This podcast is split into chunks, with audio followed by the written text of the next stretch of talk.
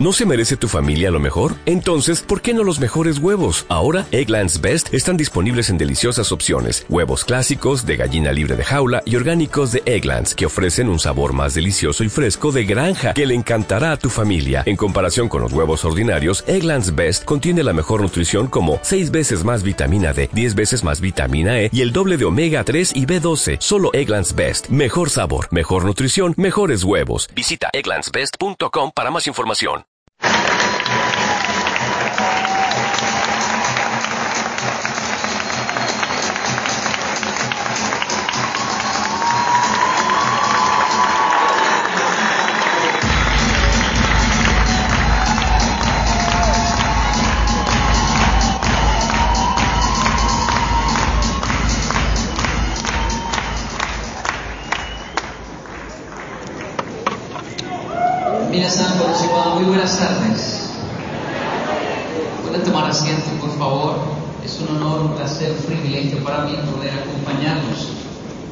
En esta tarde y aportar solo un granito de arena de aquello que creemos es una interesante perspectiva de un maravilloso país llamado Colombia, desde un maravilloso país llamado Japón, hoy en este fascinante tema, como lo es el tema de la pasión y la disciplina en el liderazgo. Mi nombre, como lo han dicho, es Yokoi Kenji Díaz, soy hijo de padre japonés, mamá colombiana. Tuve el honor de nacer en Colombia, crecí siempre en países hispanos, Panamá, Costa Rica y Colombia. Hasta los 10 y desde los 10 hasta los 24 en Japón. Allí me casé, nació nuestro primer niño, Kenji David, ya tiene 14 años. Nuestro segundo bebé, Keigo Daniel, nació en Colombia, tiene 8 años y estamos hace 12, 13 años vamos a cumplir haciendo un trabajo social llamado Turismo con propósito al sur de Bogotá, en Ciudad Bolívar, de donde también soy. Acostumbro antes de toda intervención enseñar un poco de japonés, no sé si quieren aprender. Por favor, diga conmigo, Ohayo, Ohayo gozaimasu. Muy bien, ahora seguimos, Ohayo gozaimasu. Wow, buenos días en japonés se dice. Ah, muy bien, vamos una. Por favor, diga conmigo Daisuki. Te quiero mucho en japonés, ¿se dice? Excelente, vamos dos. Por favor, diga conmigo Aishiteru. Una vez más, Aishiteru. Te amo en japonés, ¿se dice? Y la más importante, para cuando llegue a Japón o se encuentre con un japonés, uno nunca sabe. Esta es la palabra mágica, sirve para cualquier situación. Por favor, diga conmigo Zen Zen Wakarimasen.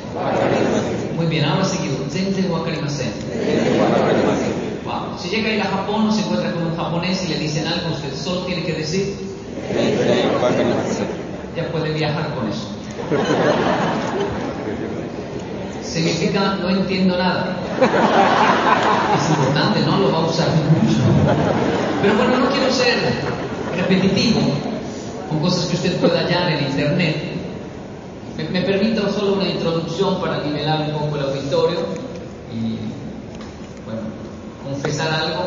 Ando en líos en, el mundo hispano porque soy un trabajador social, es mi vocación.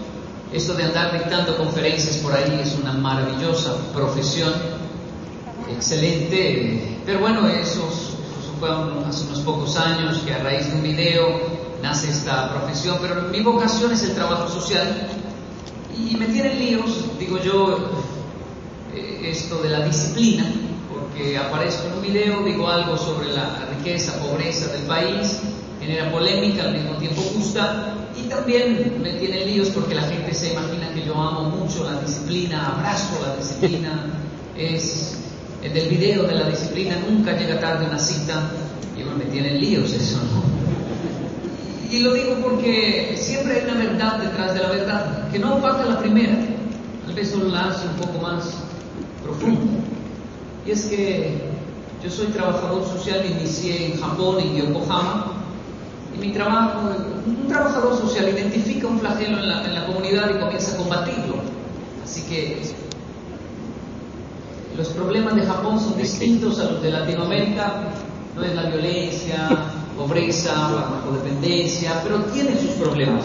Uno de ellos, por ejemplo, muy fuerte es el suicidio. Japón tiene creo que muchos lo saben, 32 mil suicidios por año es una cifra muy alta. Cinco amigos míos se quitaron la vida solo de mi época escolar, pero llevo siete. Y al ver esto, entonces decidimos combatir el suicidio. Analizando el porqué del suicidio, las raíces, los factores, descubrimos que una de esas raíces, uno de esos factores es la disciplina.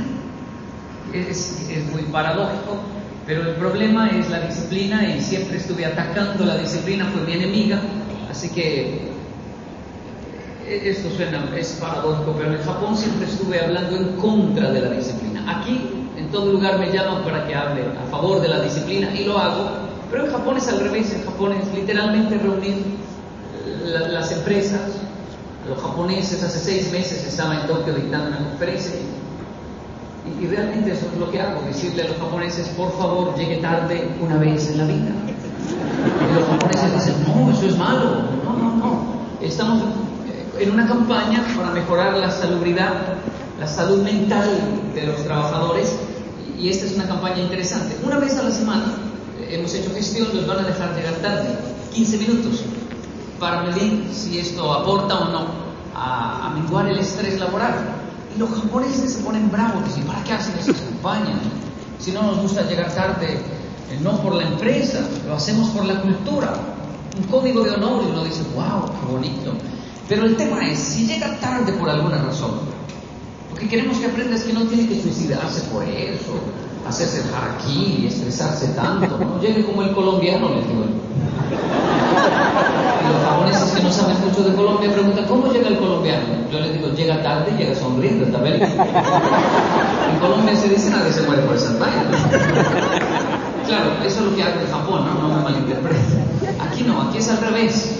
Aquí es llegue temprano una vez en la vida. Estamos que los suicidamos en el revés. Hagan caso, hagan caso, ¿no? El japonés hace caso, es muy obediente ya en extremo, ¿no? El latino también hace caso, pero, siempre está preguntando, ¿no? Usted le dice a un japonés, un súbase allá, levante las manos y allá está, no pregunta nada. Usted le dice a un latino, súbase allá, levante las manos y pregunta, ¿para qué? ¿Por qué? ¿Cuánto pagan? ¿Cuánto pagan? es por la cultura, ¿no? El latino sí hace caso al instante, pero hay que activarlo culturalmente. No le diga súbase allá, levante las manos, porque va a preguntar muchas cosas. Pero usted le dice, colombiano, usted no es capaz de subirse allá, levantar la mano. El problema es para bajar por.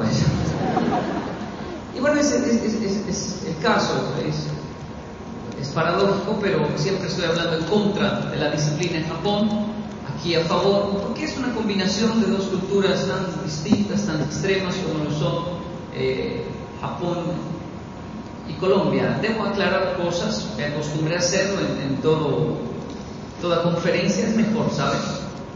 Resulta que antes no lo hacía, porque no había caído en cuenta. Cuando hay un asiático al frente hablando, yo soy colombiano, pero por la fisonomía, el nombre, mi padre es el japonés, igual me ven como un japonés en el mundo hispano. Entonces, cuando hay alguien asiático al frente hablando, la gente, muchos se quedan hipnotizados mirando y, no.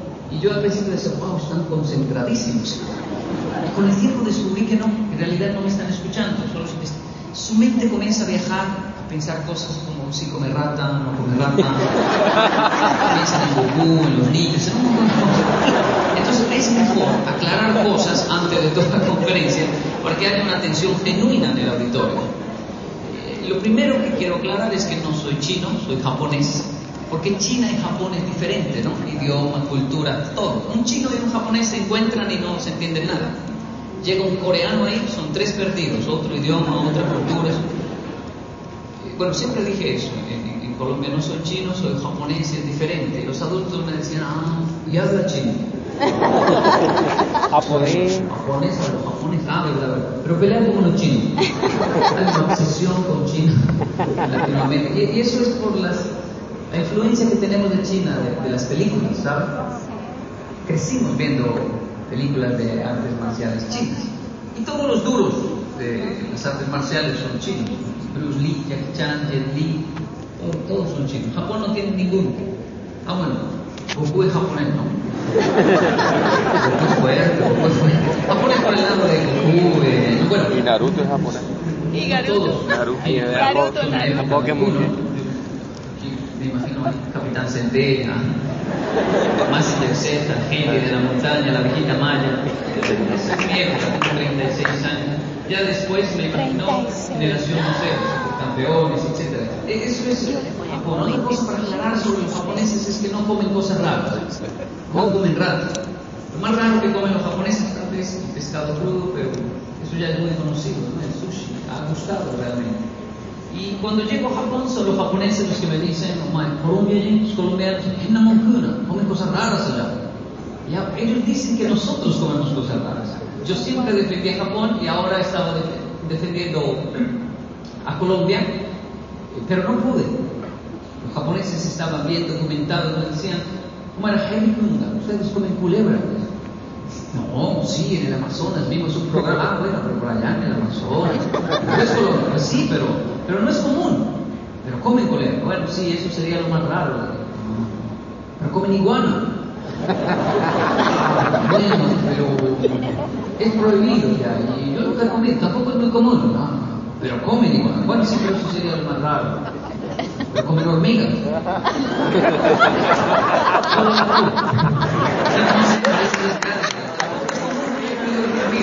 Solo están nombrando las cosas más raras. Es que sí, pero, ¿Pero suficientemente raro, me decía, ¿no? Culebra, iguana, hormigas. Sí, pero no es. Bueno, sí, eso sería lo más raro. Pero comen rata, ¿no? No, rata en Colombia, eso es falso. Sí, me mostraron la foto de un cuy. Eso no es una rata, es un conejo sin orejas. Es un animal muy limpio. Pero mire el basado. Uy, se parece una rata. Es difícil defender el cuy cuando está asado. Y ahí descubrí que somos nosotros los que tenemos una dieta muy, pero muy exótica, según nuestras regiones en comparación a Japón. No hablo por China, Corea, Tailandia, Filipinas, tienen dietas aún más exóticas. Pero en el caso de Colombia y Japón, parece que nosotros ganamos. Finalmente, el idioma japonés no es difícil. Y el español sí, es uno de los idiomas más difíciles del mundo. Esto es bueno que lo sepan, la generación sabe, es más fácil hablar español. Tanto, ah, tantos años vivió mi padre aquí. Usted habla con él y es como hablar con Tarzán, yo quería ir baño. yo hablar bien, yo hablar bien, sí.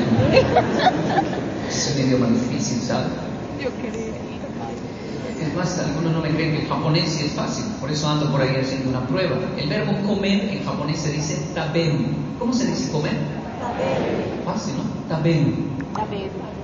Si fueran japoneses les enseñaría comer. Y los japoneses pronuncian bien, ¿sabes? Comer. ¿Chanto ¿Lo dijimos bien? Sí. Comer. Eh, cantan la Es fácil que dice. No tiene pronunciaciones raras, ¿no? Comer.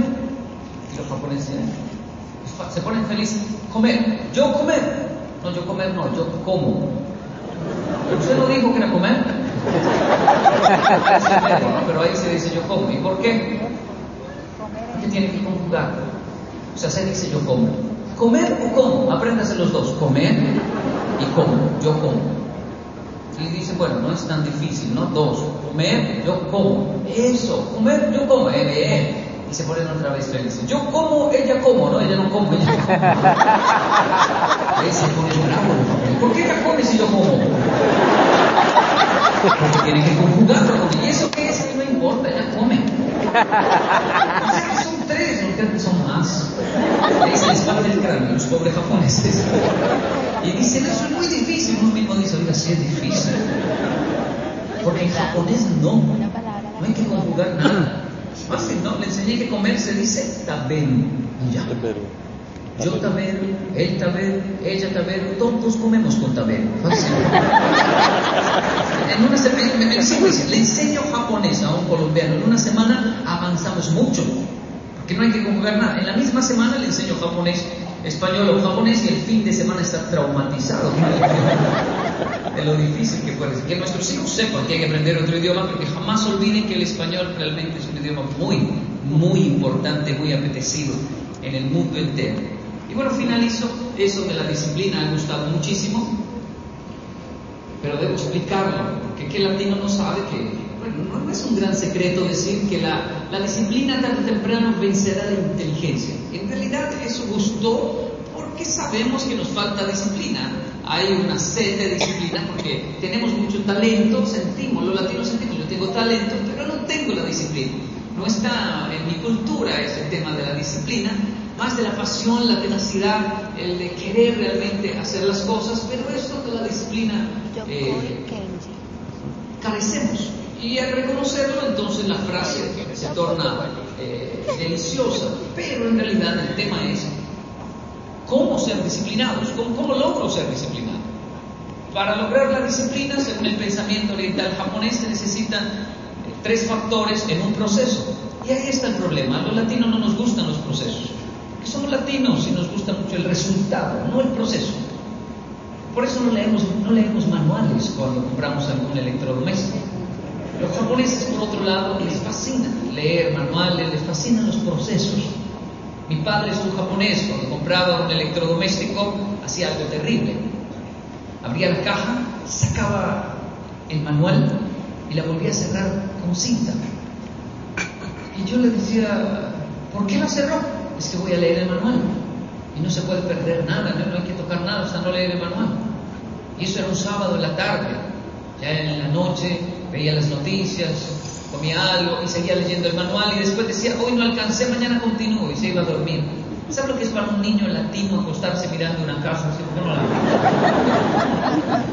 Traumático eso, ¿sabe? Porque yo soy, yo no soy japonés, soy colombiano, es mi padre japonés, sí.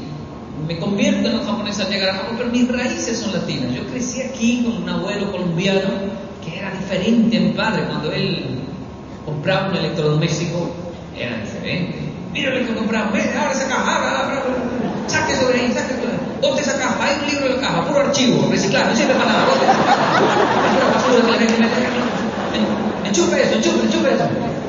¿En dónde? En cualquier lugar, el voltaje es el mismo en Colombia, se pendejo, enchufe eso.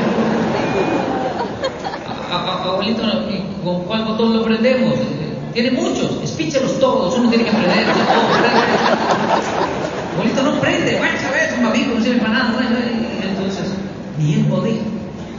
Y ahí se ponía bravo, típico latino, ¿no? ¿Por qué no prende? ¿Dónde está la caja? Ahí está el manual, ¿por qué lo botaron? Es latino, ¿sabe? Va corriendo el resultado y se saltan los, los procesos.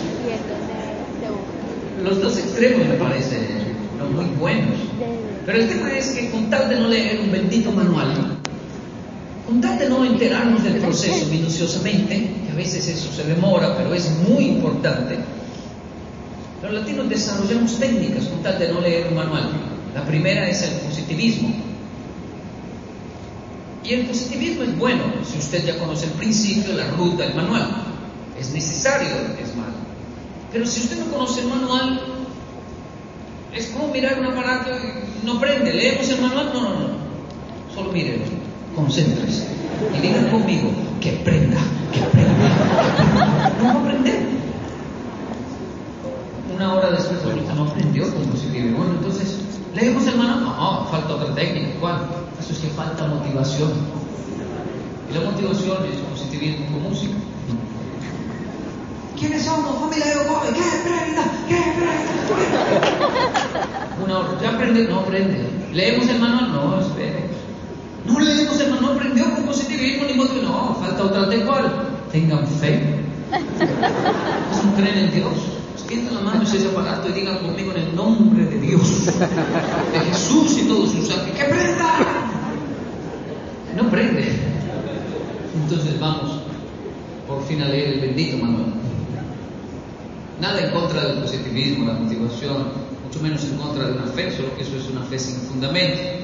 Primero hay que conocer el manual, los principios. Se confunde mucho con un orador motivacional o positivista y la verdad es que no, eh, hablamos de principios de transformación. Así uno no esté muy motivado, si los activa, funcionan porque son principios. Por ejemplo, en el caso de la disciplina, solo hay que tener tres factores, organización, limpieza y puntualidad. Organización, para el japonés es bautizarlo todo. Usted bautiza todo en su hogar, usted bautiza los lugares, si usted llega a una casa japonesa hay que quitarse los zapatos. Si va de visita no le dicen eso, pero si, usted vive ahí, no lo dejan entrar si no deja sus zapatos en el lugar de sus zapatos. No está marcado, es algo invisible, pero hay un lugar para mis zapatos. Mi padre decía, ¿para dónde va? Sus zapatos en su lugar. Ah, verdad, ya. Y no me dejaba entrar. ¿Por qué? La punta hacia afuera. La, la punta de zapatos, claro, para que cuando salga no congestione y sea más rápido, si no arma un trancón en la casa. Ahí comienza el tráfico en todo el mundo. No puede ser. No piensen los demás, ah, ya, ya, lo puse. ¿Puedo entrar? No.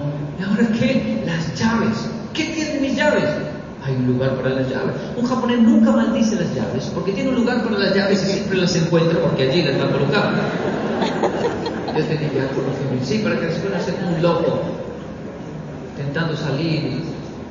Y, de ahí en adelante comer es una ceremonia, bañarse es una ceremonia. O, o, o les explico de otra manera. En Japón no, no, no, hacen eso porque sea místico, religioso, no, es algo. Es que es muy pequeño y valoran mucho la riqueza intangible del país.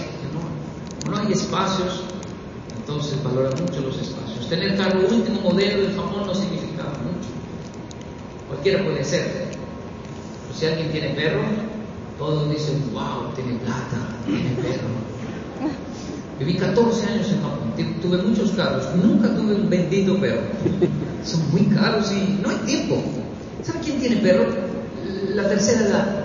Los abuelitos tienen una pensión y tiempo para cuidar a un perro. Un joven con un perro ha de tener mucho dinero, no tiene nada, tiene mucho lujo tener un perro. Por eso cuando mis amigos visitan Colombia me dicen, uy, ¿quién ya tu dinero en este país? No, perros por todas Ese es un problema Yo que los llevo a Ciudad Bolívar, que lo mío es un turismo social, sur de Bogotá, y les digo, mira, esa familia es pobre. sí, pero tienen cinco perros. Ese es un problema que tienen.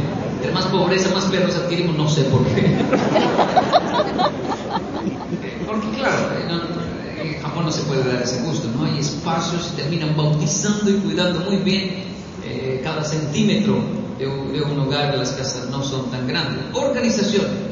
La disciplina es el resultado de organización, limpieza, que es eliminar, sacar lo, lo viejo, o así sirva lo que ya no estoy usando.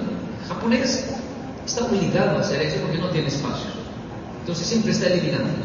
Y eso ese tipo de cultura ayudó, mucho cuando el tema del control de calidad, que nació en otro lugar, pero les funcionó a los japoneses, y ahí nacen las 5S, etc. Lo digo de otra manera, deja un japonés en Colombia, en una familia colombiana, y nota cosas que nosotros no notamos. Tienen casas grandes, dicen, ah, sí, ustedes son muchos, ah, sí, sí, las familias son numerosas, porque en Japón yo tengo dos primos, aquí usted sabe, ni sabemos cuántos primos somos en Colombia. ¿Y por qué tienen un cuarto? Me dicen los japoneses. En toda casa que usted nos deja hay un cuarto para cosas que no sirven.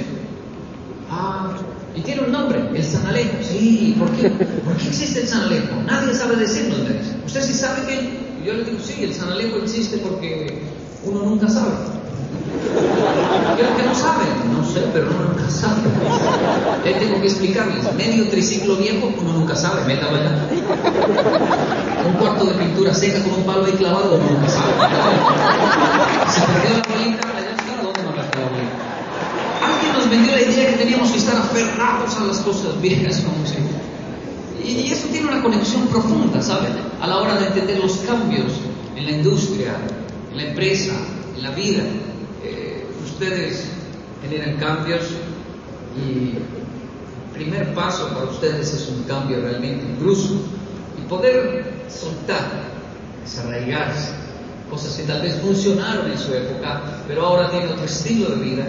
Eh, pare, parece soltar algo seguro, pero en realidad no hay nada seguro eh, en, en esta tierra y esos cambios son difíciles para aquel que de alguna manera siempre está aferrado a las cosas. Si usted abre su armario, tiene un montón de ropa que hace seis meses no usa, ¿por qué no va a usar más? Si, si, usted no saca lo viejo, no llega lo nuevo. Si no saca esa chaqueta que solo tiene tres posturas, la postura del abuelo, del papá y la. Y eso tiene que ver con espacios en la mente para desaprender.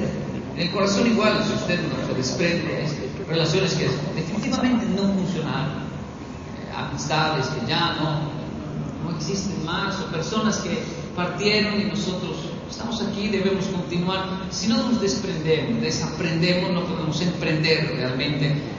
La disciplina es el resultado de organización, limpieza, que es eliminar, finalmente puntualidad. Puntualidad porque japonés es muy literal. Entonces siempre lo he dicho, un japonés no entiende nuestras frases. Yo las digo, soy colombiano, pero cuando estoy con amigos japoneses ni vienen a mi mente en el idioma japonés porque no las entienden. Frases como en un segundo llego, un japonés no entiende. Si usted le dice a un japonés, espéreme ahí que en un segundo llego, comienza a buscarlo. Ya estoy ahí, el japonés dice, yo también. Porque lo toma literal, ya le caigo, ya le caigo. ¿Cómo no entiende esa frase? ¿Cómo? ¿Por qué no toma literal. Porque es muy literal. Uno de nuestros japoneses, Hirokazu, le decimos Hiro, se bajó del carro el año pasado, eso fue, no lo olvido, porque se bajó del carro y lanzó la puerta muy duro. Y pues yo soy colombiano. Cuando alguien lanza la puerta del carro muy duro, uno que dice, se han salido los colombianos. Y decimos de todo, ¿no? Deje la giratoria, lance la mano. Y le dije una frase, Hiro, cuando mucho una la próxima vez lance la más duro, Hiro. Y claro, es un japonés, se acercó por la ventana y me dijo, maestra, sí señor. No, no, no, no, ¿La lanza o no la lanza? No, en Colombia significa que no la lanza. Usted no dijo que lo hiciera más duro, ahí no me ponga cuidado, no la lanza.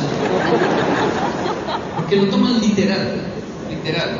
Ese mismo japonés, su primer noviazgo en Colombia, yo no olvido eso tampoco. A las dos semanas de su primer noviazgo, llegó un poco cabizbajo. ¿Qué pasó? ¿A quién se Señor Kenji, se acabó. ¿Qué? Noviazgo, me dijo. Ya, sí. ¿Y por qué? ¿Qué pasó? Es muy rápido. Y me dijo, no sé. Y entonces, ¿cómo sabe que se acabó? Se acabó. ¿Por qué? Porque se puso muy brava y dijo que no quería volverme a ver nunca más en la vida. Y usted le dijo, qué bueno y me vine. Vaya, con ella. No, no, no, no quiere verme nunca más en la vida. Vaya, vaya, llámela. ¿Cuándo fue? La mañana. Vaya, llámela ahora. No, no, no, no quiere, menos va a querer escucharme. Tuve que obligarlo, fue, la llamó y cuando regresó ya tenía otro semblante. Dos ¿qué pasó? ¿Qué es Señor, que no habíamos terminado. No, es que es colombiana. No lo quiero volver a ver nunca más en la vida, significa, ahorita estoy estresada, no me hable, mañana me trae algo. No lo tome literal. Usted piensa que eso es terminado.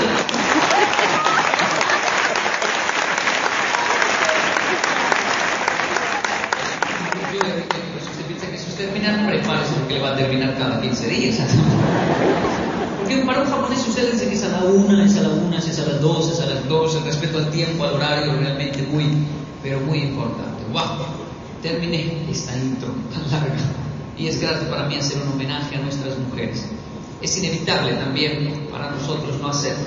Resulta que los japoneses que nos visitan nos han, nos han hecho caer en cuenta de, de muchas cosas, unas de ellas chistosas, cosas interesantes de nuestra cultura, de nuestro país, de nuestra riqueza, que a veces solo un extranjero nota, pero también otras son realmente sublimes y una de esas es eh, el valor, eh, el heroísmo de nuestra, de nuestra mujer latina.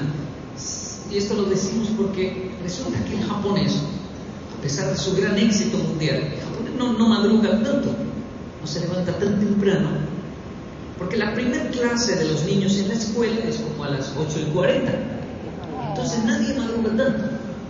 Y cuando visitan Colombia, especialmente una capital o una ciudad grande donde ya hay mucho tráfico y hay que madrugar mucho para poder llegar, los japoneses se asombran de que madruguemos tanto. Por ejemplo, uno de ellos estaba en la ventana de mi apartamento, 5 de la mañana, fumando un cigarrillo, no podía dormir por el cambio de horario, y pegó un grito. ¿Qué pasa, señor Kenny? Yo me, asusté, 5 de la mañana. ¿qué pasó? Abandonaron a un niño, me dijo. Y yo dije, siempre vienen inventando cosas de Colombia por la mala publicidad o por la mala imagen. Y no, que estamos abandonando niños a las 5 de la mañana. ¿Y usted cómo, usted cómo sabe que abandonaron niños? Porque ya estaba, mire, yo fui a mirar y claro, había un niño a las 5 de la mañana en la esquina con su maletica. No lo abandonaron Sí, la mamá lo dejó ahí y se fue. No, está esperando la ruta. ¿Ruta para dónde? Pues para el colegio. ¿Qué colegio abre a las 5 de la mañana? Uh, a ese le cogió la tarde. No, no, ahora no piensen en ese niño. Imagínese a qué horas madrugó la mamá de ese niño para despertarlo, arreglarlo, darle el desayuno y despacharlo, como dicen nuestras mamás. No, no, no, no. Imagínese a qué horas madrugó el de la ruta para sacar ese carro tan grande por allá. No, no, no. Imagínese a qué horas madrugó la mujer del de la. Porque escuche esto, siempre que usted ve a un hombre por ahí haciendo bellezas, al lado de una mujer haciendo milagros, que no aparecen en los videos, que no aparecen en los...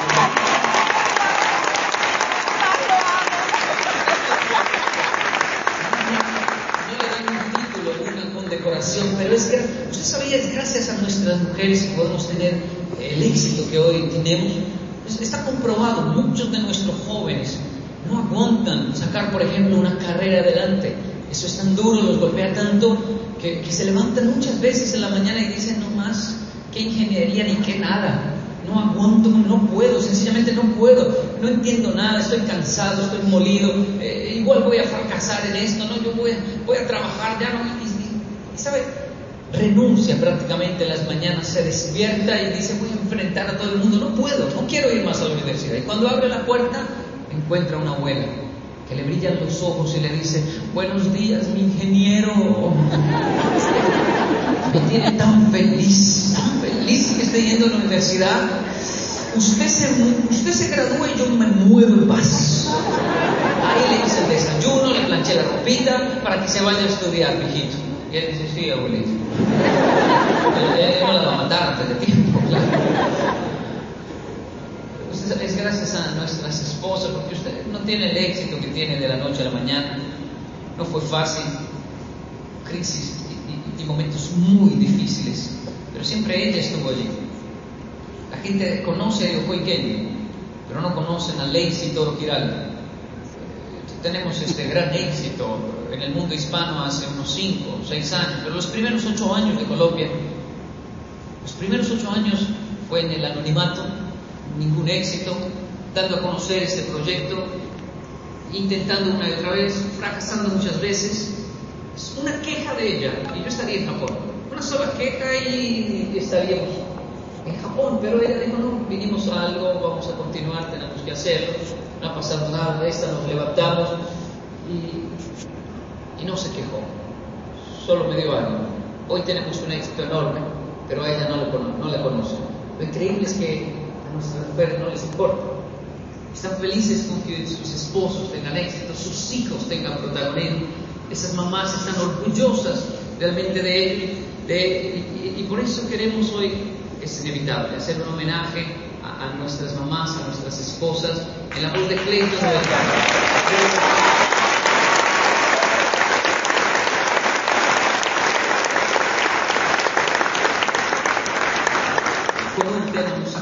en la voz de Clayton Uejara, el tema eh, se titula ¿Quién es ella? Hablando de ella. ¿Quién es ella? Hablando de esa mamá, de esa abuela, de esa esposa. ¿Quién es ella? No, no la otra, no ella. Cuando hay éxito, el hombre se atreve a mirar a otro lado. Pero en el momento de crisis solo ella estuvo allí. ¿Quién es ella? Sino ella. Espero lo disfruten.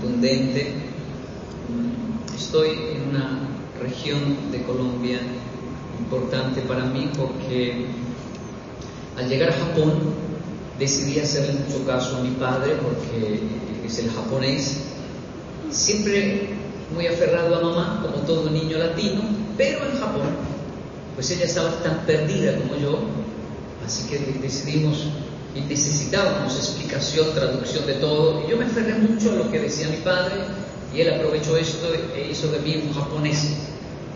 Comenzó con una cantidad de frases que, que fueron formando mi mente eh, en japonés, como agache la cabeza, respete la jerarquía, el furin kazan, eh, keiten aiji, respeto al cielo, amor al prójimo, repetir, repetir la técnica una y otra vez hasta perfeccionarla, algo muy samurái.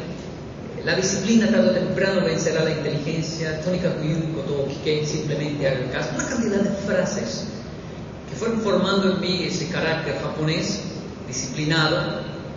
Y, que yo hablara español, ya lo dije, es una proeza. Eso resultó muy bien. A los 16 años ya hacía traducciones. Eh, de manera voluntaria en muchos lugares.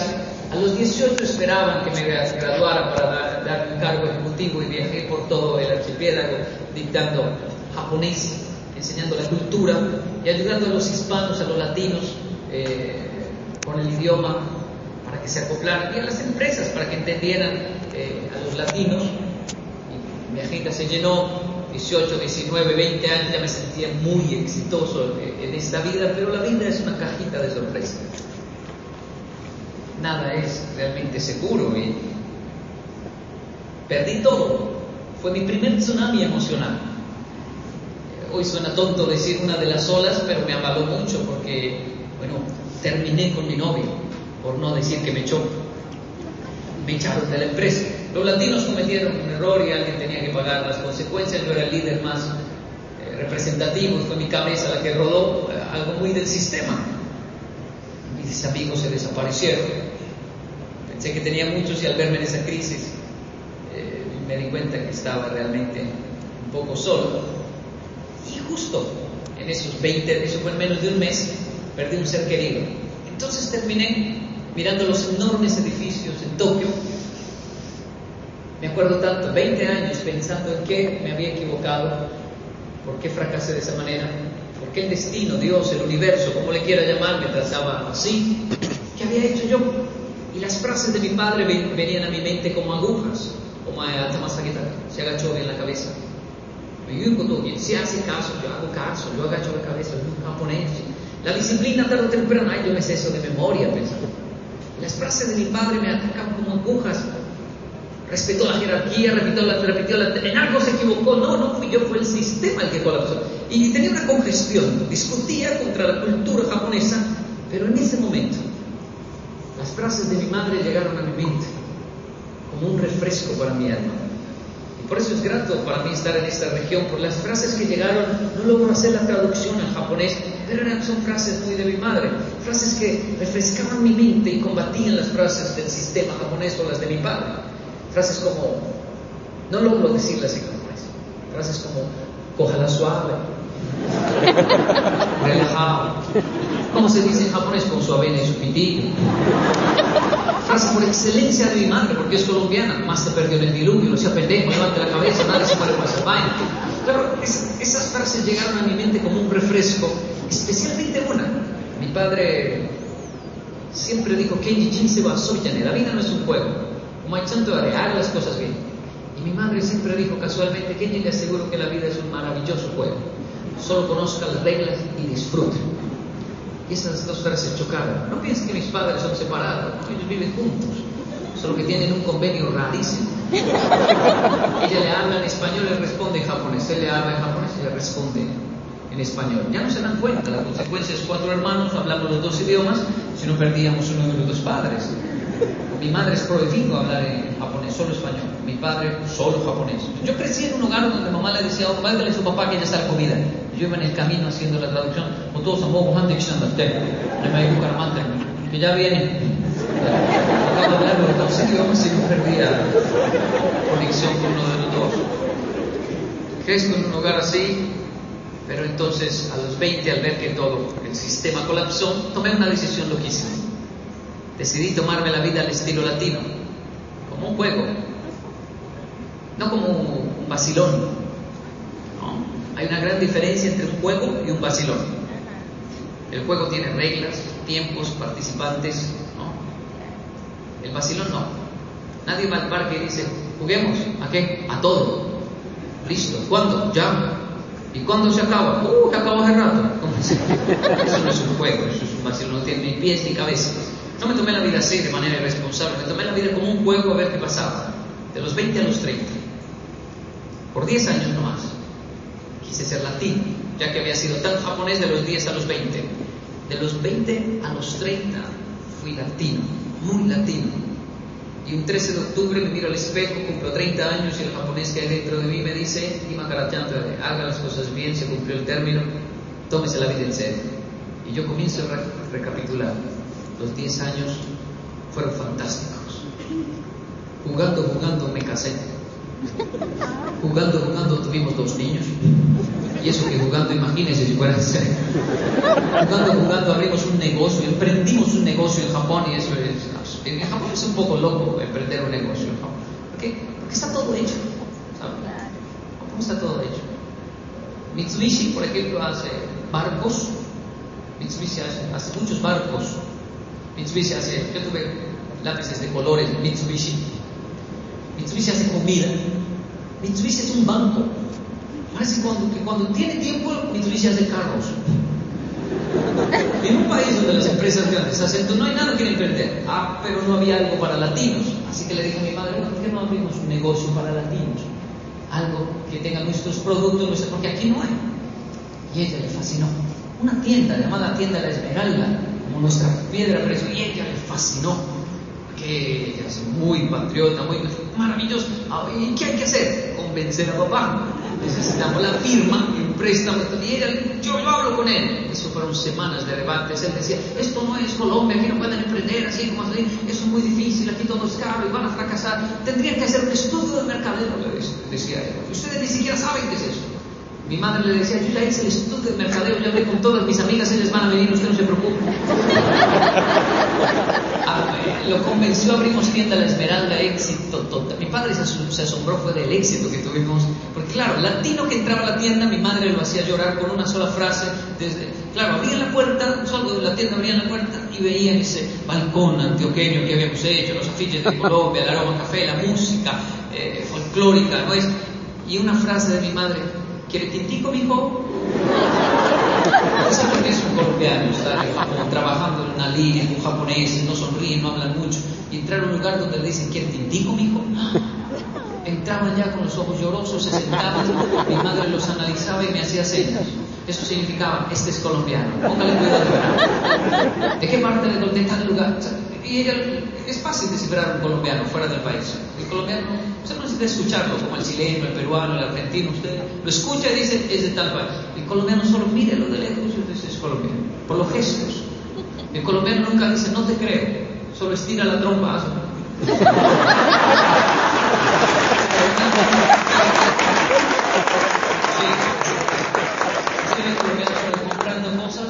se los analiza ellos, no dicen, oh, eso está costoso, no, emiten un sonido y uno dice colombiano.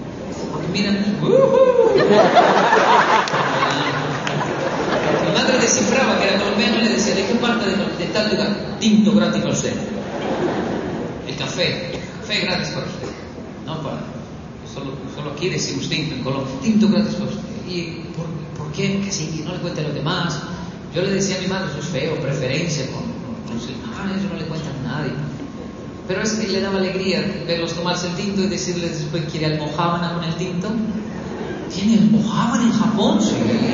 Esa sí vale, papito. Y ven almohábana. Terrible, con razón le daba tiro gratis. Éxito total, tienda la esmeralda. Claro, vendíamos papa criolla enlatada, pero papa criolla. Eh, suspiros, merengues, Cabello Vélez. Todo lo que usted se imagina de Colombia lo teníamos allí, alquilábamos películas en español, el cine en Japón está en inglés, subtitulado en japonés, es que latino no va, nosotros teníamos los títulos en español, las noticias nos llegaban en VHS, una semana atrasada, pero todos lo alquilaban para ver qué había pasado, las novelas éxito total, Betty la Fea, Pedro el Escamoso, Miguel Baroni no sabe la plata que yo hice con eso.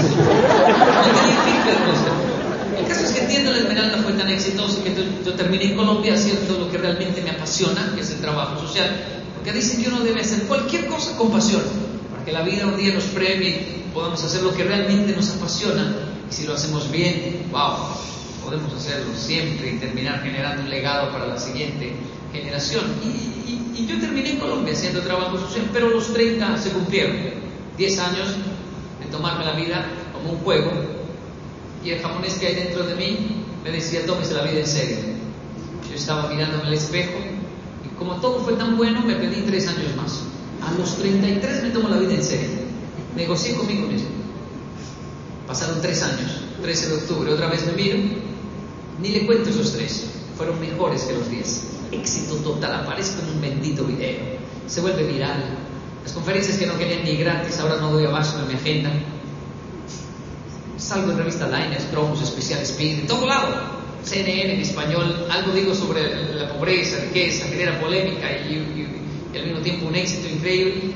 Pago todas mis benditas deudas. Nace esta profesión, además de mi vocación de trabajo social, la profesión de andar por ahí dictando conferencias, que llena mi agenda. Así que me miro al espejo, el japonés me dice, ya, suficiente, tómese la vida en serio. Yo yo despedí al japonés que hay dentro de mí.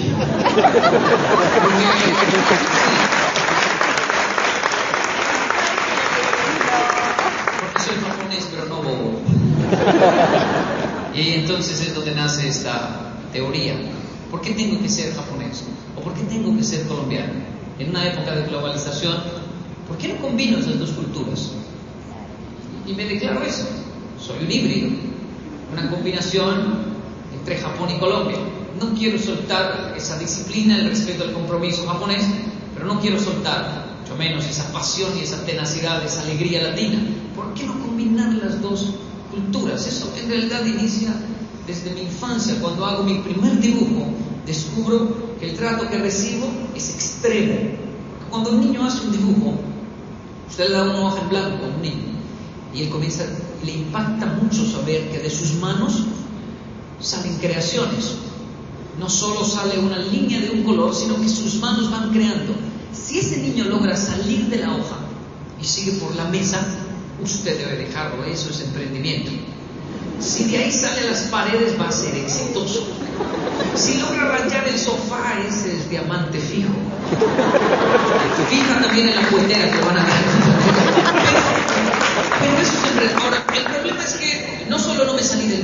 Sino que cuando se lo mostré a mi padre, que es japonés, entonces, mire, mire lo que hizo. Y siguió viendo televisión. Entonces, mire, mírelo bien. ¿Qué tiene? Es increíble. Increíble no, es interesante. Y siguió viendo televisión. Entonces, mire, mire, no me moleste, estoy viendo televisión. Usted le pregunta a otro japonés, le va a decir lo mismo. Ah, sí, así son. No es que lo odien a uno o algo, sino que un padre japonés no está para elogiar, está para guiar, disciplinar y siempre va a exigir más, nunca va a decir nada de, nada de eso, no. Así son. No, no es solo mi padre. Y yo hice, y fue y dice, mamá, mire, mamá es colombiana. Cuando lo vio, usted sabe qué es. ¡Ah! ¡Dios mío! Ese es el elefante más lindo que yo he visto en el universo. Mamá es una jirafa. Jesús, esa es la jirafa más linda que yo he visto en el universo. Es que no lo entendía porque usted dibuja como Picasso, eso es abstracto, pero usted es exitoso, va a ser famoso. Regálame eso para cuando se vuelva ahí. Lo marcó y lo colocó en la pared, en las neveras, usted sabe. Mamá latina coloca eso en todo lugar y dura años eso ahí pegado. Los amigos van a visitar, usted pintó eso mamarracho, sí, pero hace años. es, un problema. Creer que lo que usted hace no tiene trascendencia alguna. Y así nos trata mucho, muchas veces la industria, el mundo. ¿no? Lógico. También es un problema creerse Picasso a los ocho años. Poder tener un equilibrio entre esas dos es nuestra propuesta de liderazgo. Mi trabajo en Japón es literalmente, me hago al lado de la bandera de Japón, literalmente reunir los japoneses y brindarles cultura latina. Sonría más, día del abrazo, ten un abrazo, una diga te amo, dígate que, ellos no dicen, tienen esas palabras pero no la dicen. Una de nuestras campañas es, parece ahí, grita el nombre de su esposa y un te amo, en el parque Yamashita con unos parlantes enormes. Y, los japoneses dicen, ¿para qué? Y así somos los latinos. Pero van a bailar, traen comida, sí, vamos a bailar, traemos comida, todo lo que a ustedes les gusta de Latinoamérica, pero primero tienen que estar al gritar el nombre de su esposa y un te amo. Está bien, lo hacen. Entrevistamos a las esposas, aplauden, sonríen, una, una lloró, me acuerdo. ¿Por qué llora? Me da alegría ver a mi esposa diciendo ahí te amo, pero me da tristeza. ¿Qué le da tristeza? Pensar que hay que esperar un año que ustedes vuelvan. ¿Por qué vuelvo a decir te amo? en Colombia estamos en otra campaña una gran campaña, no diga más te amo. Algunos dicen, ¿por qué? Que ya todos sabemos. Pero es que yo la amo, sí, usted lo publica en todo el no más. ¿Por qué es lo que yo siento? Especialmente usted que es callado, le digo. ¿Por qué? Porque usted tiene otra. A esa también la amo. A todas No sé si me explico. Tanto amor, tanta pasión y eso falta de respeto al compromiso. No sé en el libro en Latinoamérica. Tanto respeto al compromiso, tanta pasión y esa falta de disciplina tanto respeto al compromiso, perdón, tanta disciplina y esa falta de pasión tienen líos a los japoneses. ¿Por qué no combinar estas dos culturas? Es nuestra propuesta. Yo debo, en el tiempo que me queda, aclarar lo siguiente. Si la vida es, si la vida es un juego,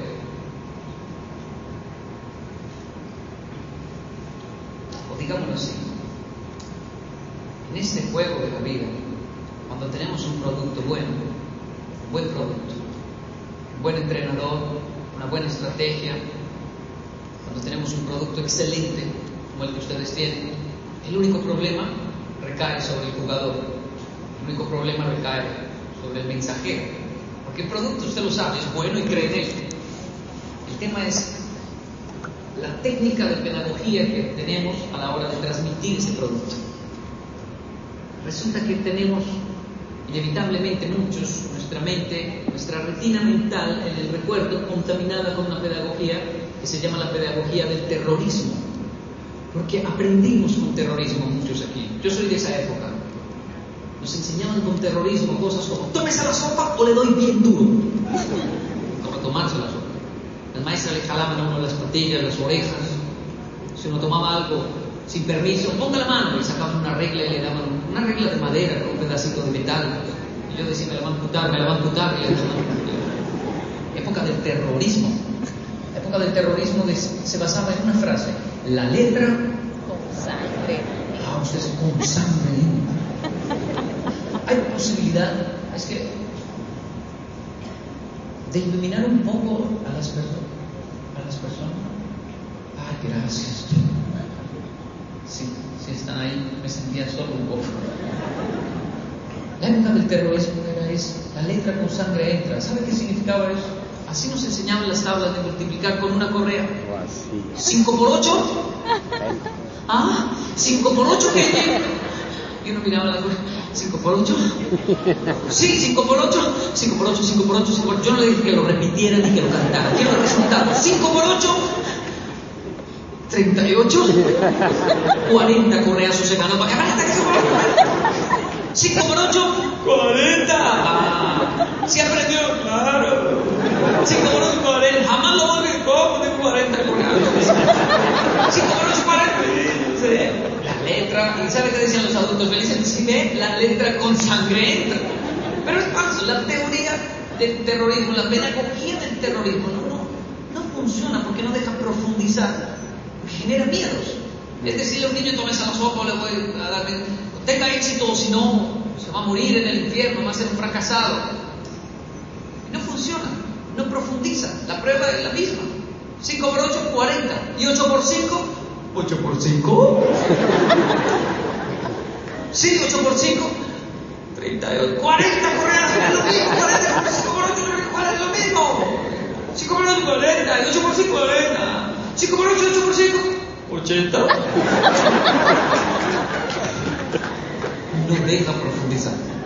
El terror no deja profundizar. Es decir, una persona, pórtese bien o se va para el infierno. Eso funciona al inicio, pero el muchacho va creciendo y dice, ya no más. Ya no creo eso. puede que sea real, pero ya no me van a meter ese terror. Le voy a dar bien duro, dice la mamá. Ay, pégale, no. Tengo 18 ya. Ni me duele. Entonces entra la otra pedagogía, pedagogía de la manipulación. Y es cuando le decimos a un muchacho, tómese la sopa y le doy mil pesos. Tómese la sopa que le voy a dar. Ahora hay incentivos, empleado del mes.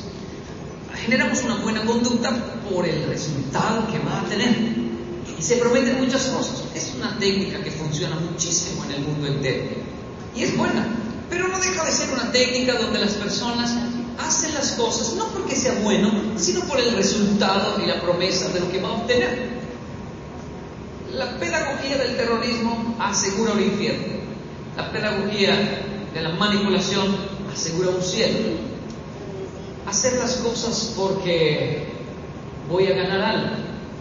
Eh, es decirle a un niño, tómese la sopa que no me queda en África que no tiene nada que, comer. Pero un día el muchacho crece y dice, ay, más, ya no más. Manden esa sopa a la gente de África. Entonces, me cansé por culpa de ellos, estoy tome y tome, no quiero más. Nací en Colombia, no tengo la culpa. No más, porque el muchacho va creciendo. Y entonces se nos agota la pedagogía del terror, la pedagogía de la manipulación, hasta que decimos,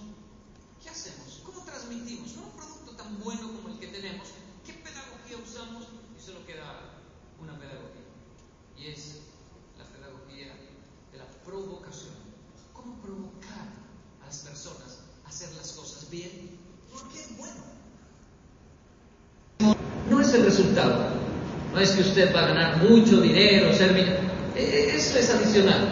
Es que sencillamente tener éxito, progresar, aprender, crecer, es bueno. Generar comunidad es bueno.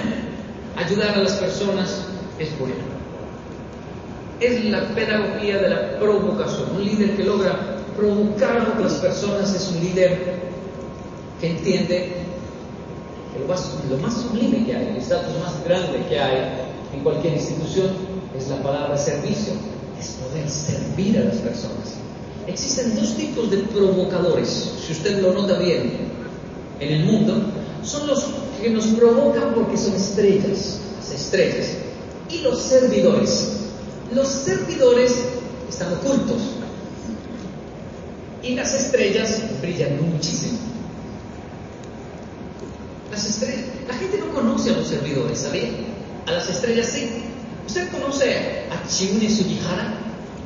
¿Qué servidor? Los servidores son los que realmente cambian la historia. Chiune Sugihara, eh, cónsul en Lituania, salvó muchas vidas al darles visa de tránsito. Japón dijo que no, pero él por encima de lo que decía el gobierno les dio visa y los salvó. ¿No? Chiune Sugihara. ¿Sabe por qué no lo conoce? Es un servidor. ¿Conoce a Brad Pitt? Es una estrella. ¿Conoce al doctor Paul Brown? Doctor Paul Brown combatió la lepra, la India. Doctor Paul Brown, el primer paciente que tocó, el paciente lloró.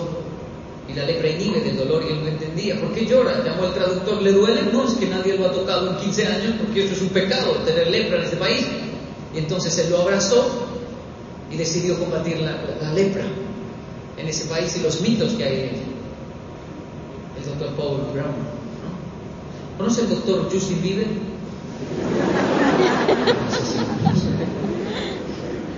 Conocemos los servidores, pero conocemos las estrellas, pero no conocemos los servidores. Me gusta mucho esta simbología la gran familia Amway en el mundo de ser piedras preciosas, porque no son meteoritos fugaces. Ustedes no llegan a tener un estatus de un meteorito, un, una estrella fugaz, son piedras, piedras que nacen de la tierra, de años de dolor, sufrimiento, piedras, servidores, gente de la tierra, no estrellas las estrellas son inalcanzables, ¿saben? No se pueden alcanzar, solo generan suspiros. Porque una estrella posa al lado de un carro y le pagan millones por eso. Hace un gol y le pagan millones por eso, son estrellas. El servidor hace muchas cosas increíbles y nadie les paga, nadie los mira, ni se acuerdan. Solo a veces cuando mueren dejan, descubren que fue alguien increíble. Me pregunto si un día alguien va a entrar en el futuro en un auditorio como este, les van a hablar de la Madre Teresa de Calcuta, de Martin Luther King Jr., y, y mis hijos no van a saber quiénes fueron. Porque no fueron estrellas, sino servidores. Yo fui formado para servir como líder, para sufrir situaciones complejas, difíciles. Y cuando hablo con trabajadores sociales, la verdad nuestro mayor orgullo es, ¿y usted qué le ha pasado? Es un honor haber sido de pronto amenazado, golpeado por hacer trabajo social. Y tengo en mi hoja de vida algunos incidentes con mucho orgullo de problemas con la mafia japonesa por combatir la trata de blancas en, Japón, eh, golpes en el rostro. Y eso es una alegría, es algo emocionante, de golpearlo. Un servidor le da alegría esas cosas. Un trabajador social le da emoción. Pero llego a Colombia a servir en Ciudad Bolívar y de repente tengo un éxito tan grande que con este mundo termino viajando como una estrella y me convierto en una semiestrella. Y ahora de tanto viajar y dictar charlas en los mejores lugares, en los mejores hoteles, me dieron un cartón, soy estatus oro en mi aerolínea y entro a la sala VIP y ahí hay comida gratis y el servidor trabajador ahora está con las estrellas Ahí está Silvestre de Argón, bajo de peso, realmente yo lo vi. Carolina Cruz con su brillante altura, aunque sin acercarme. Estaba Andrea Serna, le dije a mi esposa, ¿cómo estaba Andrea Serna hoy? Sí, sí. Y, y, y, habló con ella, y no, no me reconoció, le dije. Veo los equipos de fútbol del país más famosos y, wow, estoy ahí. Y uno comienza a enfermarse tanto andar con las estrellas de algo llamado delirios estrellados. Es una enfermedad que cuando usted tiene mucho estatus, posición, inevitablemente genera una alergia si no lo recibe bien en todo lugar y genera estornudos. El estornudo más común es, usted no sabe quién soy yo. Ese es el más común día. Pero es una alergia que yo, yo, usted no, no ha visto, le dice, yo soy, yo tengo, yo, yo, yo, pero gracias a Dios Yo sigo viviendo en el sur de Bogotá, Ciudad Bolívar, y allí es mi gente me devuelve a lo que realmente yo soy. Uno más, uno más en un país lleno de complejidad, de luchas, y lo que sé, lo que hago, el éxito que tenga afuera no se compara jamás a una mamá un barrio de Ciudad Bolívar que tiene cinco niños y ella los ha sustentado y ha pagado la escuela de todos haciendo cosas increíbles.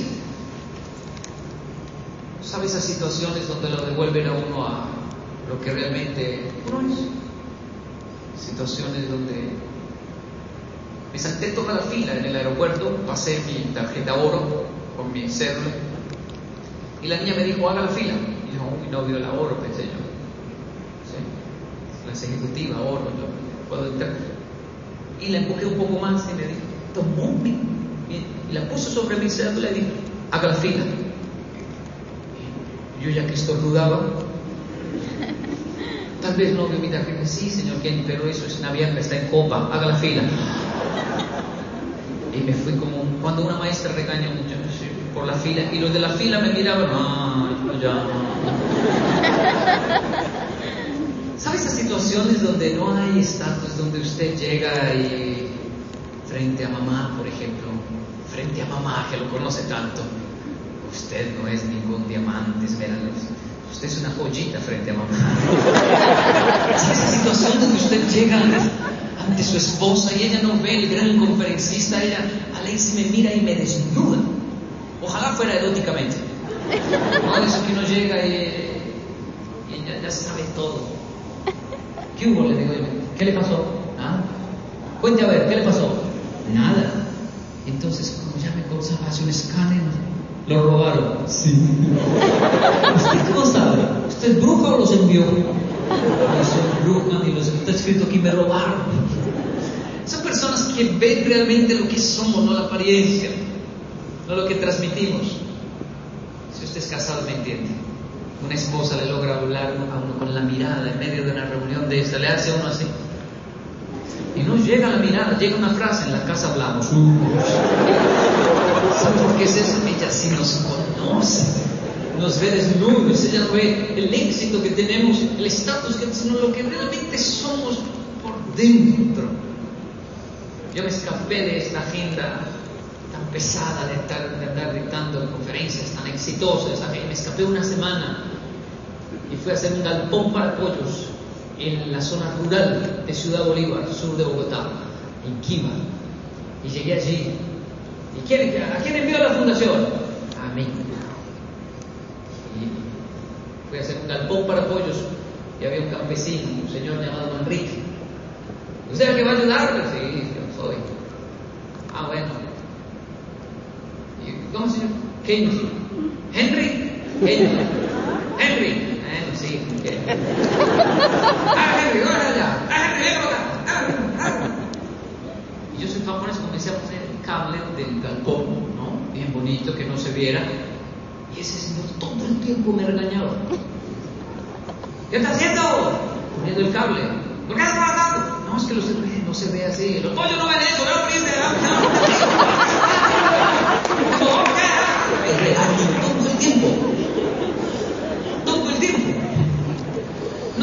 fuerza que tenía ese señor. Todo el tiempo me regañaba.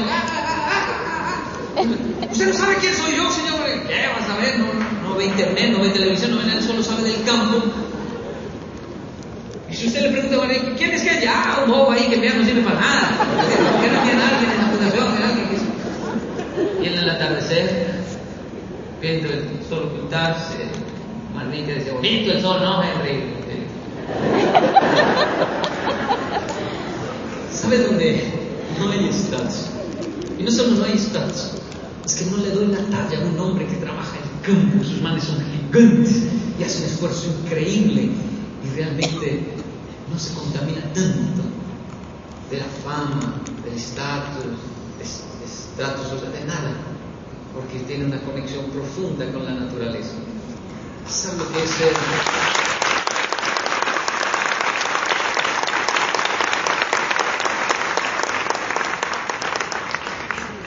Con lo siguiente.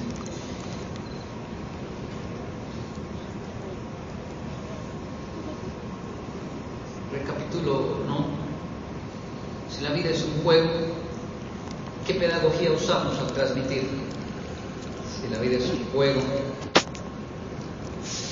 ¿qué clase de jugadores somos? ¿Somos estrellas o servidores?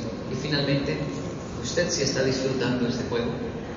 Porque si no lo disfruta, ya perdió. Hablo de eso de ser feliz. Si hay algo que caracteriza una institución, un trabajo como el que ustedes hacen, es que hace a la persona muy feliz. Le da una mentalidad de disfrutar y ser feliz. Cuando usted habla con alguien, esa persona que ejerce un trabajo como el que ustedes hacen, se ve una salubridad emocional de felicidad. Porque entiende que la felicidad no depende del dinero, el éxito, quién entró o no entró al león, es una decisión que usted toma de ser feliz y punto. El consumo, ustedes lo transmiten, consumismo. El consumismo es, eh, compres eso y será feliz. Usted se compra el celular, ¡uh, soy feliz! ¡Ah, y salió otro! Siempre va a haber un iPhone mejor, un BMW mejor, que le va a decir, ahí está bien, pero allí va a estar mejor, y allí va a estar mejor. Y está bien, va a estar mejor, pero feliz no. Felicidad es una decisión que usted toma de ser feliz y punto. Es falso cuando le dicen, vaya hasta allí y va a ser feliz. Es como casarse. Consejo de, casados para solteros. No se case para ser feliz. Se va a pegar una amargada horrorosa. Primero sea feliz, después se case. Busca a alguien feliz, porque la felicidad es algo personal, no tiene nada que ver con otra persona. Usted toma la decisión de ser feliz, punto. Eso lo digo yo, 14 años de Japón. Los primos decían, Kenji está en Japón, debe estar feliz por allá. Y yo en Japón, en un tren, 14 años, escuchando el tren. ¿Saben lo que es para un latino? Estar en un tren lleno de japoneses. Y, en esa cultura no hablan. Que nadie le diga a uno qué frío, qué calor, para allá, para allá, no, nada. ¿Saben lo que es estar ahí en un tren diciendo, caramba? Un colombiano es rarísimo, 14 años que no lo intenten a uno ni robar. Eso es sentirse tan ignorado en esa vida, no me quieren robar, no me quieren matar, no me quieren.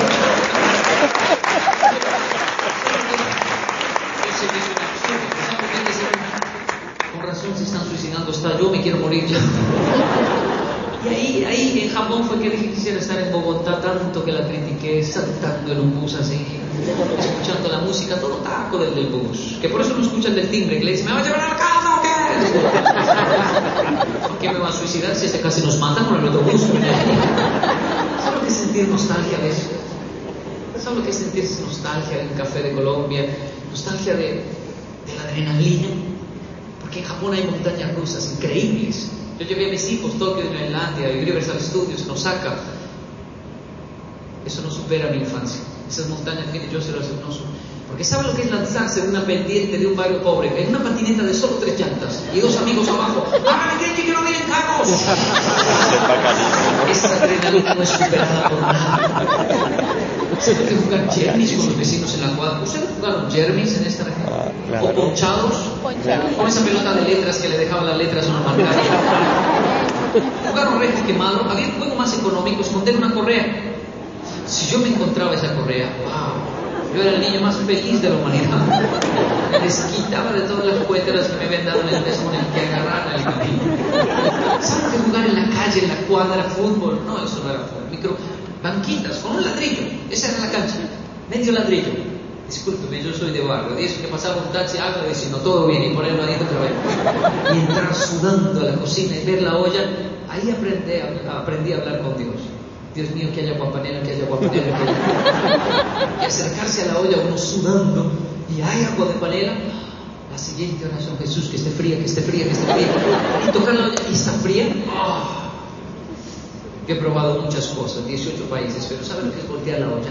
Meter media cara escuchar eso mismo tomar agua de panela. Ah, esa felicidad solo era interrumpida por mi abuelita. ¡Cochino, puerco, suéltala! A todos tenemos que tomar sus babas y salir corriendo de ese lugar. ¿Saben lo que ser feliz? Ser feliz no tiene nada que ver con ganar más, irse a otro país. Primero usted es feliz, después gana más. Primero usted es feliz. Usted no necesita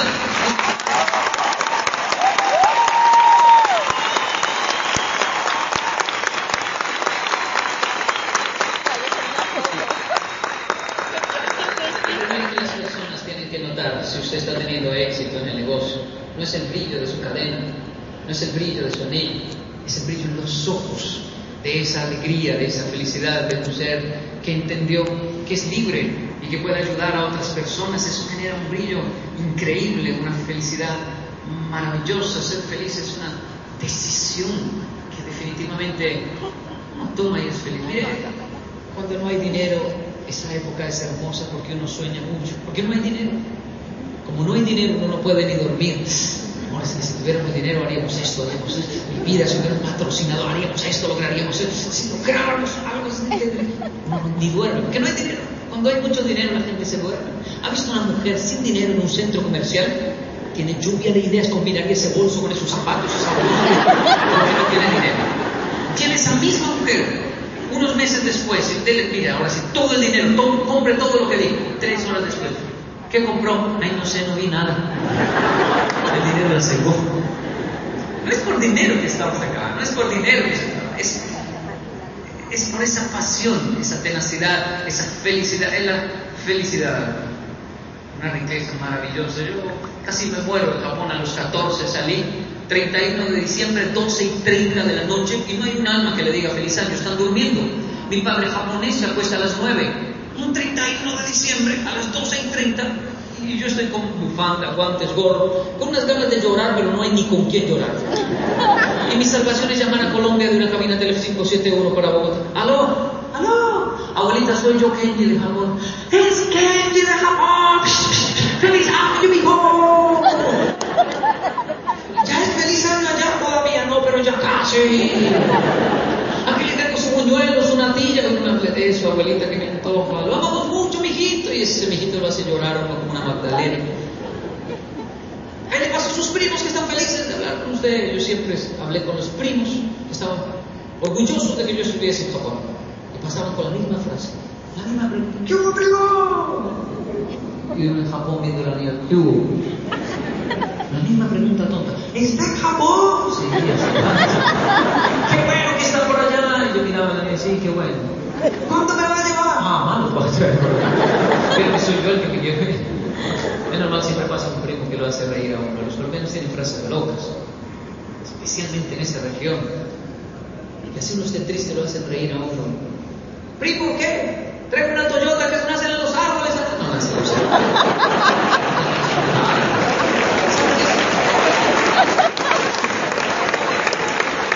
Es querer meterse por un teléfono y salir a Colombia. Mi madre me dijo, ¿quién lleva a Colombia? Y me envió a este país y aquí termina todo. A los 15 me envió a este país un mes. Desde que el vuelo aterrizó, la gente aplaudió. Ese es el único país en el mundo que yo he visto que cuando un avión aterriza la gente aplaude. Yo aplaudo, me parece cursi, pero si llego con un japonés y ve eso, siempre pregunto, ¿hay que aplaudir? Y ahí sí le digo, claro, loco, llegó a Colombia, aplauda. Y sale uno y esa cantidad de gente en el aeropuerto, los japoneses, ¿qué? ¿Por qué hay tanta gente? Ah, es que para recibir uno se vienen 100. Y eso gente llevaba mariachis al aeropuerto. Con la misma canción cursi, ya llegó el que estaba usted, boleteada internacional le pegó, ¿verdad? Y usted sale y esa abrazadera y abraza y abraza. Y los vecinos entrelazan los dedos así, los ponen en el cuello de uno, su frente pegada a mí. Todo borracho chino, yo. Chino, tómese. Chino, yo no soy chino, es la misma vaina. Tómese, yo. También lo amo, vecino, suélteme, por favor. ¿Sabe lo que es salir de un país que no abrazan y entrar a uno donde no lo sueltan? A los 15 mi vida fue tan impactada que volví a Japón y dije, vamos a traer japoneses a Colombia. Y comenzamos las terapias, funcionaron. Aprenda salsa, merengue, cumbia, éxito total. El japonés baila solo, por cultura. Las mujeres por un lado, los hombres por otro. Y cuando ven una pareja de no no se conocían. ¿Y cómo coordinan así? No puede ser, no puede ser. Si un japonés baila con una de nuestras latinas, no quiere volver a bailar solo nunca más en su vida. Menos si es una bachata, un merengue o algo así. La otra terapia frente a español, la otra tenga cinco amigos latinos y usted no va a querer suicidarse, esa fue la mejor. Yo lo aseguraba, si usted es un japonés triste, depresivo, tendencia a suicidar, no sé, no indagamos hasta allá. Pero tenga cinco amigos colombianos y usted no va a querer suicidarse. Va a querer matar a los colombianos.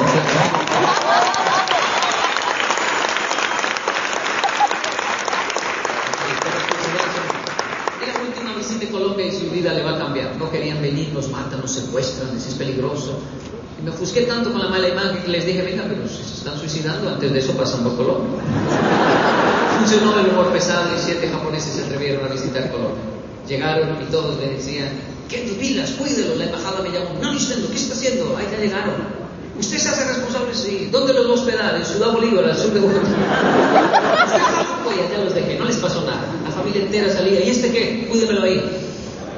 ¿Pero qué le hablamos? Ay, es un ser humano, eso ahí se entiende. En japonés, dos seres humanos. ¿Yo qué hago aquí? Humano, todos son casos, tres Su papá, su mamá, su nueva familia, hasta luego. Y se quedaban así, parecían miquitos. Ya comió, se bañó, va a dormir. Siempre colombiano que piensa que si le grita al japonés le entiende. Bueno, yo le hablo, ¡ya comió! No es sordo, el japonés no le grite. Al tercer día yo regresaba a ver cómo estaba. Usted ya sabe lo que pasó. Lo tenían en la mitad de la sala, rodeado de toda la familia más gente de lo normal, porque claro, llaman, primo, venga que la casa hay un japonés, venga, se lo muestro. Cuando yo entraba me decían, ¿qué hubo, que Ahí está el japonés que usted dejó hace tres días y estamos felices con él. Ni se le ocurra llevarse, porque mañana tiene un paso de hoy, ahorita tiene un partido de bingo. Ayer hablamos con él hasta las 3 de la mañana, ¿en qué idioma? No sé, pero hablamos con él. El japonés que yo dejo y el que, el que ustedes me entregan es otro porque los japoneses descubren que ellos no vienen a ver pobreza, miseria, violencia, ellos vienen a ver un pueblo en Colombia que a pesar de sus carencias desarrolló una tenacidad increíble para salir adelante, para soñar y para ser muy, feliz.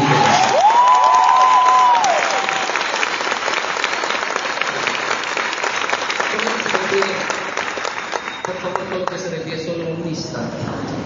Yo debo terminar con el Padre Nuestro.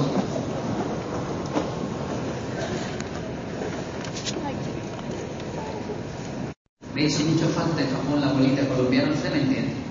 El mijito de la abuelita, las tajadas de la abuelita, la cafetería de la abuelita, hasta sus rezos de Dios me hicieron falta en Japón. Que yo hacía el Padre Nuestro solo para acordarme que era colombiano. De los cuatro hermanos soy el único que nació aquí. Que yo había nacido aquí al lado de una abuela que me llama la bendición, que me transmitía cuánto me amaba. En Japón me hizo tanta falta que hoy termino mis charlas con una promesa, le di un beso en la frente y le dije, yo termino mis charlas con el Padre Nuestro. En honor a usted, a mi identidad, no es algo religioso, porque es lo espiritual, mi identidad latina. Un tsunami azotó Japón. Yo llamé, todos decían lo mismo. ¿Qué razón, se fue la luz, razón, se fue la luz. Cuéntale lo más que pasó, se fue la luz, ¿no le parece increíble? Y ahí caí en cuenta, nunca habían visto un apagón. Ustedes nunca habían visto una foto. No, que usted sí. Uh, en Colombia se va la luz, no tanto como antes, pero cuando se iba la luz en mi infancia era bonito. ¿Saben qué dijeron los japoneses? Aquí también es bonito. Porque no sé si se acuerdan, cuando se iba la luz en nuestra infancia, pasaba algo hermoso en la familia colombiana. Los adultos gritaban. Se fue la luz, ¿quién tiene la niña? Yo tengo a Kenji, agarra a fulano. Como no veía nada, lo iba golpeando con todo pasillo hasta llegar a la sala, lo lanzaban al sofá, ahí está aquello, ahí está la vela. Y emocionados prendían una vela, la derretían en un platico y la colocaban frente a la abuelita para que comenzara a contar historias de la época de la violencia. Y ella hacía así, pues sí, se metió la chusma por la parte de atrás de la finca, se llevó las gallinas y unas vacas, casi se llevan al tío Talio, pero no dejamos, lo cambiamos por una vaca. y ahí comenzaban a hablar cantar temas que hacían llorar a la abuela. ¿Quién engaña a abuelo? Yo sé de tú. Y la abuelita lloraba por ese tema. Y después comenzaban los chismes pesados de la familia. Ese sobrino no es hijo de ese tío, es del otro, como así. Tiene la nariz grande, la nariz del otro. Después les daba por hablar, por alguna razón horrorosa, les gustaba hablar de la llorona, la pata sola. y yo me hacía dentro de dos adultos que les gustaba imitar a la llorona. ¡Mis hijos! que como no los encuentran, se llevan los que no son de ella. Me quedaba quietico pensando en la llorona. Hablaban de robos, les daba miedo y comenzaban, yo creo que echar pasado. Que yo vaya a echar no, nada, que Se meta que quiera, abuelita, lo agarro de llorona. Eran dos horas sin luz, pero tan lindas. Cuando llegaba la luz, el momento había sido tan hermoso que cuando llegaba la luz todo el mundo hacía así. Ah, usted se acuerda. Ah, llegó la luz, se ve que volvió la luz. ¿Saben cuál es el problema de hoy? Que no solo no se va la luz, sino que hay tanto iPhone y smartphone que ya ni los miramos a la cara. Se nos olvidó que la riqueza más grande que usted y yo tenemos es la capacidad de mirar el uno al otro y decirle te amo, te quiero, eres importante para mí. Independiente de quién sea. entre, esté o no esté en el negocio, es un ser humano y mientras haya vida y esperanza, mirarlo, sonreírlo, usted visita a alguien, le habla a alguien, entró o no entró, pero esa visita puede generar algo, eh, una consejería, necesita un abrazo, algo puede, un papá me decía, usted es fácil decir eso, pero mi hijo se puso una vez en la nariz y no quiero ni verlo. ¿Cuántos años tiene? 18 me dijo. Papá, usted tiene dos opciones, o se amarga y le amarga la vida al muchacho, o le da un beso de ese piercing. Dígale, parece un marrano mi bebé. Dígale. Usted es fácil decir eso, pero mi hija tiene un peinado hacia un lado, mamá, dos opciones, o se amarga o la peina, vengo ese peinado, todo para un lado. ¿Por qué me atrevo a decirle esto? Le aseguro que las modas pasan. Pero lo que nunca va a pasar es un hombre y una mujer que saben mirar a los ojos y decir, te amo, te quiero, eres importante para mí, independiente de su credo. Si me puede acompañar allí, se lo agradezco. Padre nuestro que estás en los cielos, santificado sea tu nombre. Venga a nosotros tu reino y hágase tu voluntad en la tierra como en el cielo. Padre nuestro, gracias por el pan de día a día. Nunca ha faltado que comer a pesar de las crisis. Nuestras mujeres han hecho milagros con pocos recursos, muchas veces, pero nos han alimentado muy bien. Padre nuestro, gracias por enseñarnos a perdonar a todos en Colombia. No porque eso sea fácil, o porque el agresor lo merezca. Nos perdonamos a todos porque nosotros merecemos ser libres de ese refrán, libres de la venganza, de la violencia, porque el perdón sana a mis hijos de la venganza, de la guerra. Padre nuestro que estás en los cielos, no nos dejes caer en la tentación de buscar el éxito y perder el alma en el proceso. No nos dejes caer en la tentación de alcanzar el éxito y perder nuestra humanidad. No nos dejes caer en la tentación de por unos minutos de deleite perder años de esposa, de hogar, de familia. Y líbranos de la maldad porque sabes que hay maldad en esta tierra. Padre nuestro, yo te doy gracias por el honor que me diste de nacer en un país llamado Colombia donde un tinto, un café y un abrazo no se le niega a nadie. Amén. Amén. ¿Qué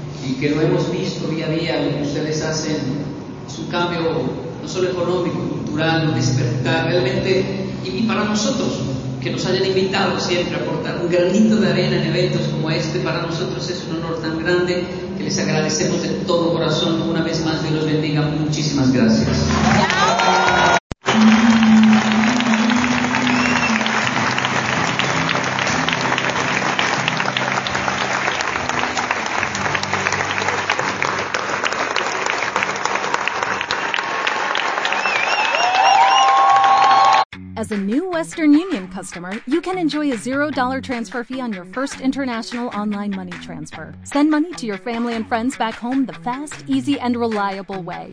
Visit westernunion.com or download our app today to get started, and your first transfer fee is on us. FX gains apply, not available for credit cards and transfers to Cuba. Services offered by Western Union Financial Services Inc. and MLS 906983 or Western Union International Services LLC and MLS 906985.